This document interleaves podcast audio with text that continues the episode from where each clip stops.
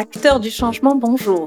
Bienvenue sur le podcast Rethink Social Change, où j'invite les praticiens du changement social à partager leur expérience pour améliorer collectivement comment on conceptualise, met en œuvre et mesure les résultats des projets et programmes de changement social à travers le monde. Moi, c'est Ratiba Sherif. J'ai travaillé pour quelques-unes des plus grandes organisations de changement social pendant plus de 20 ans sur quatre continents pour les aider à mieux concevoir leurs projets à tirer de la mise en œuvre les leçons pertinentes et à mesurer leurs résultats. Avec mon jeu Rethink Social Change Cards, j'invite les acteurs du changement comme vous à partager ce qui marche, ce qui ne marche pas et pourquoi, de manière assez atypique. Je mélange le jeu de 54 cartes et en tire 4 pour guider notre conversation. Donc si vous êtes prêt à découvrir des histoires authentiques, sans script ni jargon, allons-y pour l'épisode du jour. Mon invité est Massimiliano Di Tota et il me met au challenge avec un épisode du podcast en français. Cela fait 24 années que Massi met ses compétences au service de la coopération internationale dans la formulation et la mise en œuvre de programmes et politiques publiques, mais aussi d'évaluation de programmes euh, complexes. Son parcours a débuté en Amérique centrale et depuis quelques années, il se concentre sur le Maghreb et en Afrique de l'Ouest. Ses secteurs de prédilection sont la gouvernance territoriale et le développement local, euh, la réforme de l'administration publique et plus récemment les droits de l'homme euh, et la gestion de la migration. Alors, j'ai aucune idée de quel secteur il nous parlera aujourd'hui. En tout cas, je suis impatiente de voir quelles cartes vont sortir pour guider notre discussion et surtout comment il va y réagir. C'est parti, retrouvons-le. Alors, Massimiliano Di Tota, tellement contente de te recevoir sur ce podcast. Également. Alors, tu me challenges parce que c'est le premier podcast que je vais faire en français. Et les cartes euh, que je vais tirer, je vais, je vais te les montrer, euh, ont été designées, été développées en français, euh, pardon, en anglais. Donc, euh, ben, on va voir ce que ça va donner. Alors, je t'en ai parlé un peu. Là, je vais tirer trois cartes que je vais te montrer au hasard. Et je vais en tirer une que je vais garder pour moi et que j'amènerai plus tard dans la discussion pour essayer d'approfondir notre donc euh, voilà, alors tu là je t'attrape, tu es euh, à Marseille en ce moment, dans le sud de la France, mais euh, tu bouges pas mal. Tu as commencé ta carrière, ben, je l'ai dit en introduction, en Amérique du Sud et centrale, et puis ah, en Amérique centrale. Et après, tu as énormément travaillé là en Afrique du Nord et en Afrique de l'Ouest. Surtout en Afrique du Nord. Mm Parce que, ouais, ponctuellement. Côte d'Ivoire et, Mauritanie, bon, qui est plutôt Afrique du Nord. C'est le début de l'Afrique de l'Ouest aussi pour moi, la Mauritanie. Et récemment à Conakry. Mais, ah, en Guinée. Mais c'est le Maghreb, la zone dans laquelle j'ai pu travailler. Maroc et Algérie. D'accord. Alors, je suis en train de battre les cartes. Je suis pas une experte euh, dans les euh, et je vais tirer euh, trois cartes que je vais te montrer. Euh, je vais les tirer au hasard. Donc je prends celle-ci, celle-ci et on va prendre celle-là. On va voir ce que ça va nous donner. Alors, on a. Hum, alors, je ne sais pas ce qu'on peut faire avec ces cartes-là, mais on va y aller. Tu as le contexte géographique. Donc, on va parler de contexte géographique. Alors là, cette carte nous invite à, parler, à, à réfléchir à tout ce qui est accès, densité, euh, euh, les frontières. Euh, euh, terrestres ou pas, hein, euh, qu'on conceptualise ou, ou, qui existent vraiment, donc géographique. Tu as expertise, mm-hmm. D'accord c'est une ressource, c'est une carte de ressources. Donc, euh, ça t'invite à penser à, à, la, tu sais, à la valeur ajoutée, l'expertise qu'apportent différentes organisations. Voilà. Et les spécialités qu'elles peuvent apporter. Donc, ça, c'est expertise. Et ensuite, on a euh, tout ce qui est mesurable. Donc, est-ce que les, les interventions euh, sont mesurables? Toi, tu travailles, tu as fait pas mal d'évaluations. Je sais que tu fais, tu travailles à différents niveaux dans le euh, cycle de projet, mais tu as fait des évaluations aussi pour euh, penser à ça. Alors voilà, nos cartes. Je sais pas, on va voir où est-ce qu'elles vont nous mener. Donc, contexte géographique, l'expertise qu'on apporte et est-ce qu'elles sont mesurables Regarde, juste derrière, tu la vois cette carte? Tu Ouais, c'est alors dis-moi, je la vois très ouais, très très vaguement. Bon, je te rapproche pas sinon ça va être pas bon. En fait, c'est une carte d'une artiste française qui prend la Méditerranée nord-sud, euh, voilà, la Méditerranée, comme ça, et il la tourne. Donc, le poids de Gibraltar devient le nord et mhm. la Turquie devient le sud. D'accord. Donc, moi, euh, voilà, on parlait tout à l'heure, c'est, je suis de Naples.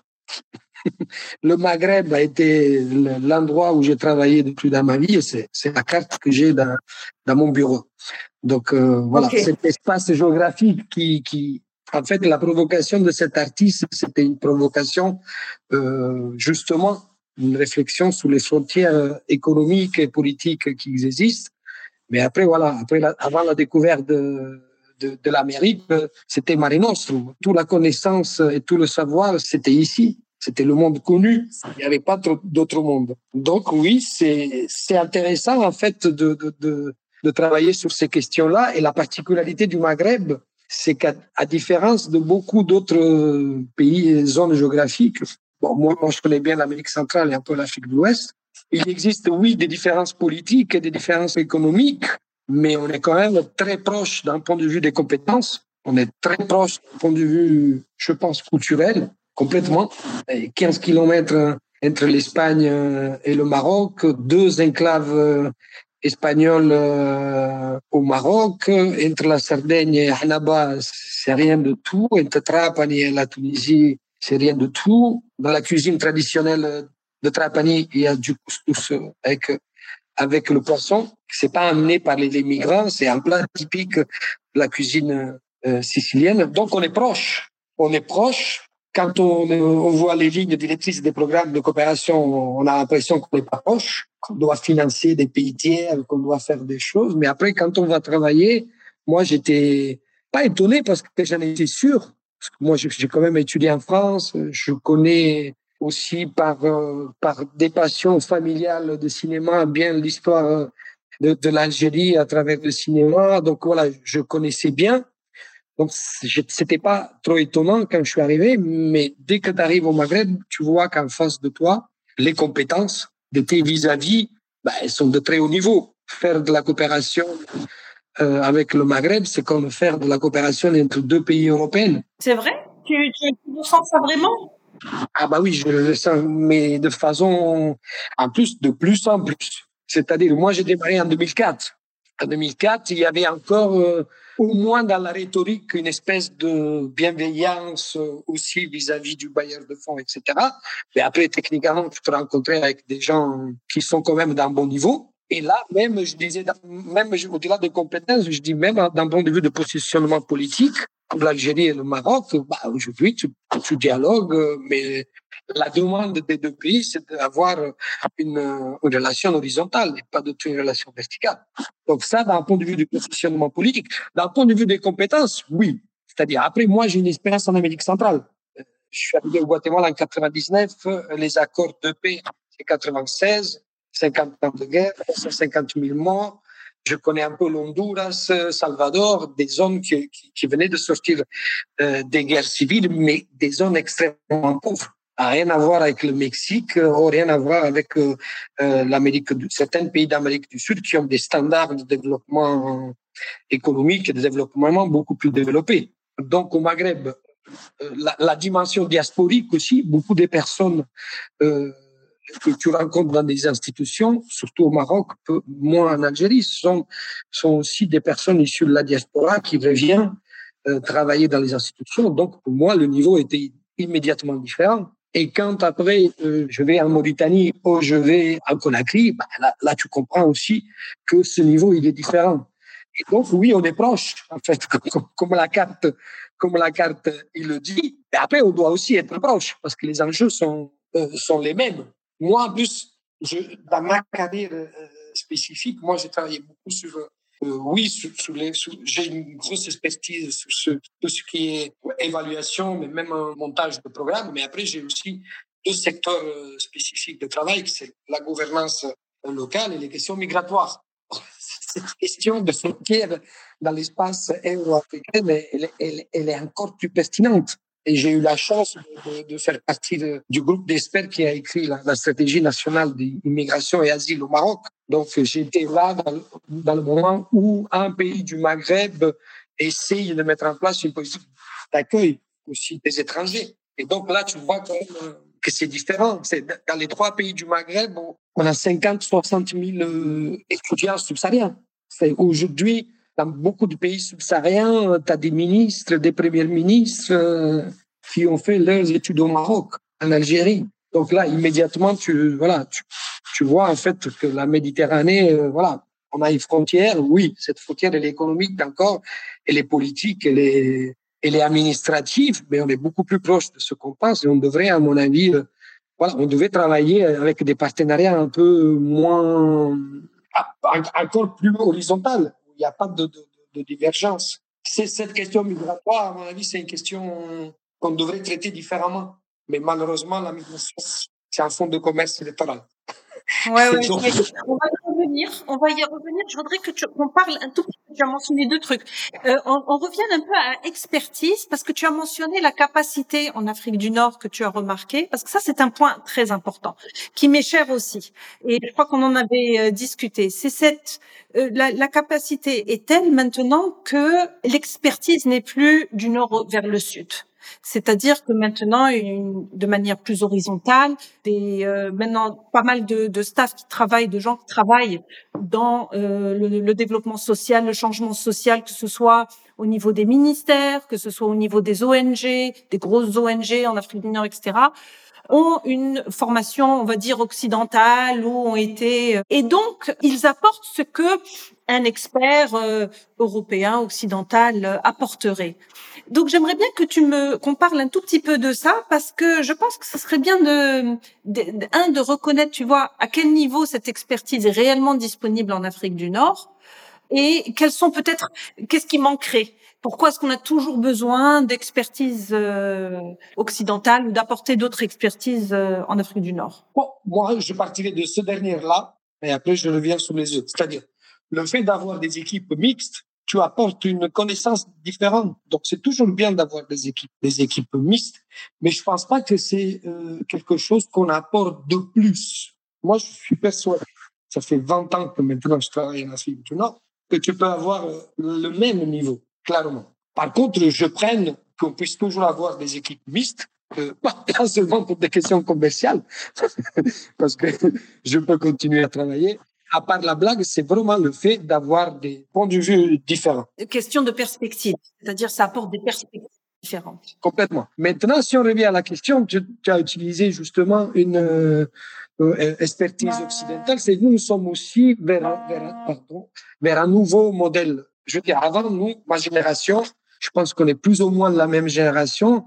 On a grandi avec euh, l'aide au développement, le troisième monde, avec euh, vraiment le nord et le sud. Mais il n'y a plus de premier monde, de deuxième monde. Aujourd'hui, il y a le centre et la périphérie. Donc, tu peux trouver du centre au sud et de la périphérie au nord. Et donc, c'est dans cette nouvelle configuration que tu trouveras de l'expertise euh, pointue, même dans les pays du Sud. Et dans le cas du Maghreb, c'est évident. C'est-à-dire aujourd'hui, euh, dans le cas spécifique du Maroc, le Maroc fait de la coopération en Afrique. Le système bancaire africain, c'est euh, l'Algérie vient de lancer l'agence de coopération internationale. Après, il y a deux dynamismes différents. En Algérie, tu as la compétence, mais tu n'as pas le dynamisme institutionnel. Euh, le Maroc, il y a 20 ans, il y avait, je, moi, quand je comparais, je voyais qu'il y avait plus de compétences en Algérie, mais plus de dynamisme au Maroc. Mais dans les 20 dernières années, le Maroc, c'est quand même impressionnant. Il y a une compétence de base parce qu'il y a des bonnes universités. Bien sûr, privé, moi, je parle pas après de, on peut ouvrir un discours sur la question de, de comment dire, de, la redistribution, etc. Mais de facto, il y a une élite formée à très très haut niveau au Maroc. D'une part, donc, as une, une production des élites euh, euh, une reproduction des élites qui se fait dans, dans certaines universités de haut niveau. Mais après, tu as une génération de, de techniciens, euh, de, de fonctionnaires, d'experts qu'elle s'est aussi formée à travers la coopération dans l'aide au développement. Ça veut dire qu'ils ont commencé il y a 30 ans. Ben, aujourd'hui, moi, je connais personnellement euh, des jeunes euh, qui avaient 22 ans, qui venaient de sortir des universités et qui travaillaient avec les petites ONG, qu'aujourd'hui ils sont à la tête des grandes institutions euh, marocaines ou à la tête des grandes institutions internationales. Donc, et après ça, on le voit clairement. moi, je travaille beaucoup avec l'Union européenne. Il y a 20 ans, tu pouvais trouver tranquillement une équipe où il y avait que de l'expertise euh, européenne. Aujourd'hui, c'est impossible. C'est impossible. Il faut au minimum 50-50, suivant c'est 75-25. C'est-à-dire que s'il y a une mission avec trois expertises, bah, tu peux avoir un expert euh, international et deux experts marocains. Euh, donc, c'est une, voilà, c'est quelque chose que c'était évident pour moi. Voilà, je, je l'ai découvert. Moi aussi, personnellement, moi, j'ai aussi eu, à un certain moment, un, un bureau d'études de droit marocain donc moi aussi, je veux dire, j'ai grandi professionnellement avec ce type de, de collègues, ce type de réseau. C'est moi quand on me propose des bureaux d'études, une liste d'experts pour parce que je peux pas aller faire une mission, etc. Moi, dans la liste des experts que je propose, ben, 90% c'est des maghrébins parce que je sais que c'est des personnes formées. Je le fais pas seulement parce que c'est des amis. Donc moi, j'ai remarqué ça et, et je pense que c'est bien parce que euh, au final, je pense que le vrai impact de l'aide au développement, c'est pas les projets en soi, mais c'est justement les ressources humaines. C'est que c'est ce qu'on est. Nous, c'est-à-dire comme toute politique publique, le vrai but, entre guillemets, je provoque un peu, hein, c'est pas le bénéficiaire. Ok, si j'imagine le welfare state des pays de, du, du Nord-Europe, le vrai but. Tu provoques beaucoup, mais vas-y. je vais terminer le propos dans le sens que au final un système de welfare. Pensons à, l'enfance en difficulté, au, par exemple l'exclusion des femmes. Ok, tu veux monter une action euh, institutionnelle, ben, il te faut euh, 500 000 assistants sociaux.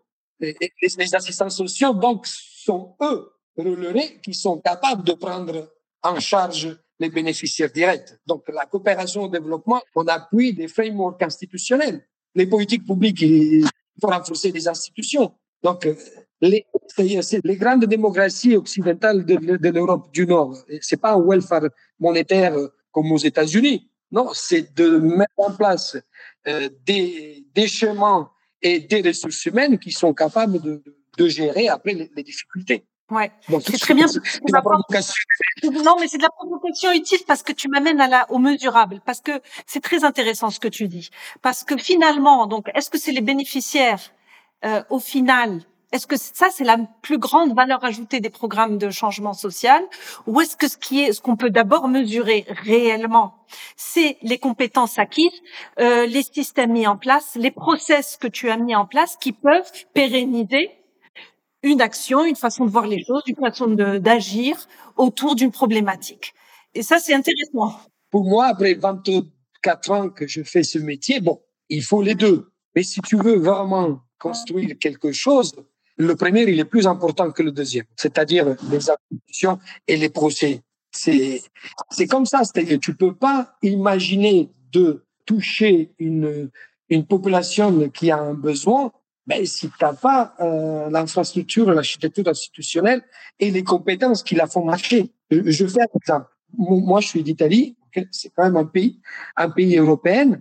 Euh, moi, j'ai jamais travaillé en Italie parce que j'ai fini mes études. Je suis parti tout de suite. Euh, mais j'ai quand même de la famille, des amis. En Italie, ça n'existe pas. L'agence de l'emploi, elle existe. Parce qu'en fait, il y en a pas beaucoup. OK. Si je regarde des pays que je connais mieux comme la France, mais je connais un peu la Hollande aussi, les Pays-Bas, ben, là-bas, tu as des centaines, des centaines, des centaines de milliers de fonctionnaires qui travaillent pour faire le match entre le marché du travail. Mais donc, en fait, pour faire en sorte que la personne ait accès à la formation, à l'information, ben, il te faut faire marcher, il te faut des structures et des compétences qui te font marcher le, le système. Moi, moi, j'ai beaucoup travaillé avec euh, l'enfance en difficulté, à un certain moment, ouais, Guatemala un peu, mais quand tu, quand tu allais travailler les, les best practices des pays, tu te rendais compte qu'en fait, c'était énorme le nombre d'assistants sociaux, d'éducateurs, de, personnes qui font de la, comment on appelle ça, de la modération sociale, de la, voilà, de, et après, quand tu vas voir les statistiques au Maroc et d'assistance sociale, ça n'existe pas. Donc, comment un pays qui a des déficits sociaux énormes veut régler ces déficits sociaux? Ben, s'il n'a pas des assistants sociaux Ouais, ouais. Bah, je crois que le ministère travaille sur ça d'ailleurs en ce moment. Hein. Je crois que c'est un des grands chantiers. C'est un grand chantier, mais il y a une seule école à Tanger. Et bien sûr, c'est le chantier. Mais je veux dire, là, on est clairement, par exemple, dans, un projet comme ça, tu travailles, ton projet fonctionne, tu vas faire bénéficier des enfants, des femmes, etc. Mais quand tu as fini, c'est fini. Donc, par contre, si tu en place des, des, institutions où toute cette question euh, de, de, ressources humaines qui font le lien entre le besoin, euh, le service et le bénéficiaire, mais ben, c'est eux qui font marcher la, chose. Après, il faut les deux. Hein. Je dis pas qu'il faut pas les deux. Mais, mais moi, peut-être après 24 ans, je suis beaucoup plus convaincu qu'il faut, qu'il faut. Moi, je me, défends souvent. Bon, nous, quand on travaille dans la création développement, souvent, bah, vous faites rien, ça sert à rien. Pourquoi? Mais nous, on fait la politique publique. Nous, on fait l'appui à la politique publique.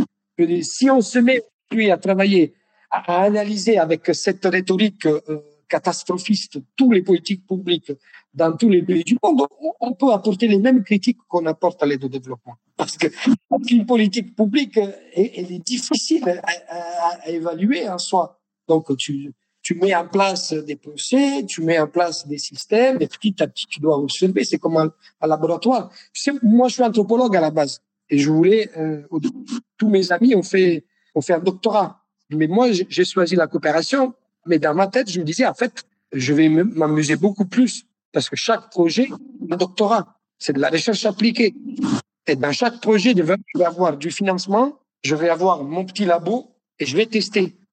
Mais ça, c'est ça, c'est la politique publique. On teste et on apprend. Donc, euh, dans ce sens-là, moi, je je me vois comme je me vois pas comme quelqu'un qui fait de la coopération. Je me vois comme quelqu'un qui travaille sur les politiques publiques à l'étranger. Je l'ai toujours imaginé comme Ouais, tu testes à chaque fois. Non, mais j'entends bien que, que, chaque projet est distinct. Il est mis en œuvre dans, dans un contexte particulier, même si c'est si tu as déjà travaillé dans ce pays-là ou autre, le contexte est souvent les dynamiques et les variables sont telles que tu euh, tu as toujours un nouveau projet euh, euh, à proprement parler. Mais tu apportes avec toi évidemment toutes les connaissances, les leçons apprises. D'ailleurs, d'où l'expertise, parce que cette expertise, c'est quoi? C'est qu'on construit un savoir qu'on va euh, ça va être, tu vas être plus rapide à voir les problèmes, les obstacles, etc. potentiels. C'est une valise qu'on amène avec nous. Hum, hum. Ouais, ouais.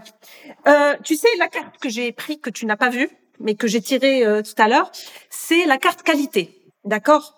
Et donc, justement, tu parles d'expertise. On a parlé de euh, maintenant qu'il y a une espèce de démocratisation de l'expertise du développement parce qu'il y a des capacités euh, dans les pays qui étaient, qui recevaient l'aide avant, etc.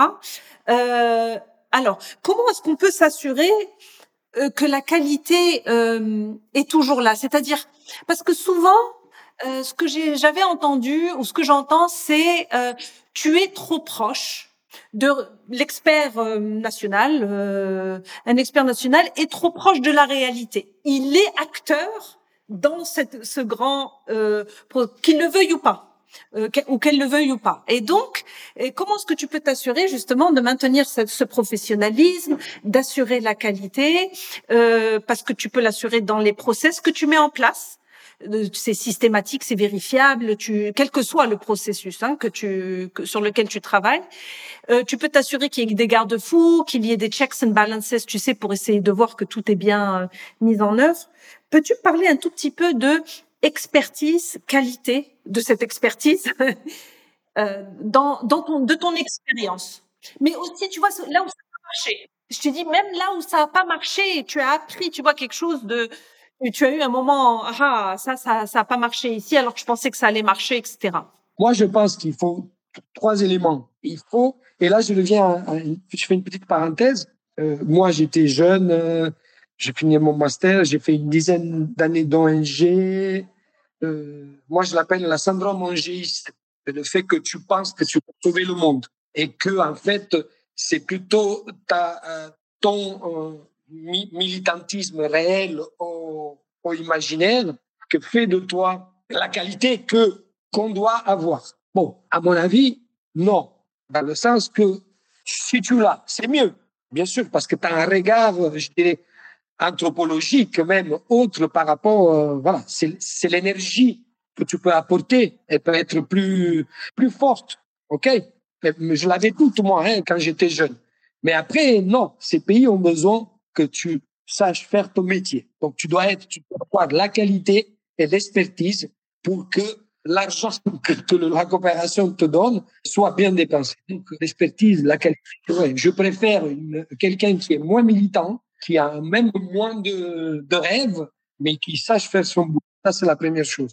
La deuxième chose, euh, je suis d'accord et pas d'accord avec ce que tu dis parce que moi, je pense que la connaissance du contexte, elle est fondamentale parce qu'il y a les pays sont complexes. On ne peut pas travailler, donc on peut pas faire en sorte que la qualité supposée qu'on a en tant qu'expert puisse se mettre en place de manière efficace si on ne connaît pas le pays. Donc on doit connaître le pays, on doit connaître que, OK, euh, le pays X a cette politique, euh, mais moi je sais parfaitement que certains acteurs, en fait, c'est que de la communication et que d'autres, en fait, ils travaillent vraiment. Donc, cette lecture sur qui est l'acteur qui travaille mieux, ben, va te rendre ton, ta mission beaucoup plus rapide. Et donc, tu sais parfaitement que tu peux compter sur certains relais institutionnels et pas sur, sur d'autres. Donc, à mon avis, l'expertise, on doit connaître donc euh, notre métier, on doit connaître absolument le, le, le, territoire sur lequel on travaille. Moi, je suis pas du tout d'accord, euh, parce que suivant, c'est ça, non comme souvent ça fonctionne un peu comme ça dans les délégations de l'Union européenne. Ah oui, mais cet expert-là, on le connaît, on voudrait voir quelque chose de nouveau. Moi, ça m'est arrivé personnellement. Donc, en fait, la personne arrive, elle avait travaillé sur les questions migratoires, mais en Asie, ben, après une semaine, elle a démissionné parce que c'est trop complexe, je comprends rien. Et donc, tu veux rentrer dans, dans le jeu parce que la personne, par rapport aux, choses qu'on te demande et le jour que tu as à disposition, mais il faut une connaissance euh, du contexte. Donc, je pense que les personnes qui connaissent le contexte, même si, comme tu dis, on peut avoir des décalages méthodologiques parce que je suis euh, trop dedans, donc tout en ayant ce risque, je pense que c'est mieux quelqu'un qui connaît le contexte, donc cette qualité de voilà de, de proximité en fait euh, avec euh, le avec le pays. Et la troisième chose, je me souviens pas qu'est-ce qu'on a dit, je me suis un peu perdu. Non, mais c'est de bons points. Euh, le, le troisième, peut-être que c'est parce que je te parlais de tu tu tu as une expérience en fait, tu apprends et tu apprends et donc tu tu tu mets en œuvre euh, le projet de, de de manière un peu plus plus réfléchie, plus intentionnelle parce que tu tu vas pas ré, répéter peut-être les mêmes erreurs ou, ou tu vois, tu as cette espèce de sagesse qui vient au fur et à mesure, non seulement des années, mais aussi euh, de, de, de, la mise en œuvre de, de ton tu, tu es exposé à, à, des dynamiques après que tu peux reconnaître. Tu peux reconnaître un pattern, un espèce de schéma dans des dynamiques. Oui, moi, moi récemment, là, là c'est 24 ans, et dans les trois, quatre dernières années, parfois j'ai des moments où je fais des petits sourires dans ma tête. Je me dis en fait, voilà, je suis, je connais vraiment euh, la question je suis dans un autre pays, euh, mais le chemin il est plus ou moins le même, et je me rends compte que le mot que je peux apporter à mon interlocuteur lui facilite, le facilite vraiment la tâche. Là, c'est un petit moment de reconnaissance aussi et d'illumination. Alors, c'est vraiment intéressant en fait. Tu fais quelque chose qui peut être utile à ton interlocuteur. Après, moi, personnellement, ça, je le vois dans le travail, mais moi, depuis, ça fait 12 ans que je suis consultant, et mais depuis 5-6 ans, moi, par exemple, j'essaie de m'associer toujours avec des jeunes euh, euh jeunes experts, des personnes qui sont qui font du doctorat sur les thématiques avec lesquelles je travaille. Et je les associe à, quand je peux aux missions que je fais. Et donc voilà, je renove aussi cette euh, cette expérience accumulée et je la partage et ça m'aide énormément ces allers-retours. C'est-à-dire, euh, j'ai pas besoin de le faire d'un point de vue contractuel. Je perds aussi parfois un peu d'argent, mais je, je le fais parce que j'aime bien d'avoir ce, cette fraîcheur d'idées qui revient et de me confronter un peu avec ça. Donc oui, c'est cumulatif en fait, c'est un peu là. Mais si on revient à ce qu'on disait au, début, moi je, fais toujours un exemple. Moi je travaille sur l'agenda 21 au Guatemala. Je faisais quinzaine de communes rurales. Et nous, donc, on devait monter financièrement, techniquement, l'OPM, Officina de planification municipale, le, bureau de planification municipale. Et donc, on contractait, en appuyant la commune, certaines jeunes. Donc, moi, je me souviens d'Alex Trujillo, qui était un jeune euh, qui faisait son, son master en économie. Aujourd'hui, c'est le numéro 2 du ministère de, de, de la planification du pays. C'est-à-dire qu'on est en contact, parfois je, je lui dis mais il y a une mission en Honduras, je peux pas aller. Je veux dire, c'était le petit d'un village euh, au Quiché, à la, frontière avec le Chiapas. Ben, aujourd'hui, c'est comme il est comme nous. Donc je, ces questions-là sont, mais il avait la qualité humaine parce qu'il avait envie de faire quelque chose pour son village. Il connaissait parfaitement euh, euh, le lieu où il travaillait, mais il a travaillé comme un fou. Il était aussi bon techniquement. Donc on revient aux trois questions, c'est-à-dire tu t'engages parce que tu aimes et tu veux faire des choses, tu te prépares euh, pour ça, et, et tu essaies d'accumuler l'expertise. C'est une question humaine au final. C'est une question de comment tu es capable. Et après, en amont de tout ça, mais peut-être qu'il n'est pas ressorti de, de, de, de, nos jeux de cartes. Après, le vrai enjeu, c'est la volonté politique du pays bénéficiaire. Ou le pays slash l'institution euh, slash le euh, l'institution territorialisée slash la division. C'est-à-dire, en face de toi, il te faut parce que la coopération internationale, elle est là. Dans la programmation, L'argent, il va être dépensé, il est là. Il était construit de façon quand même que ça tienne la route parce que voilà, ils vont pas non plus construire des choses euh, qui n'existent pas. On a appris à construire avec des partenaires. Hein. C'est pas comme au début qu'on faisait quand euh, voilà quand on construisait des frontières. Euh, là non. Et l'idée elle est partagée. Les institutions font un boulot où l'axe il est construit.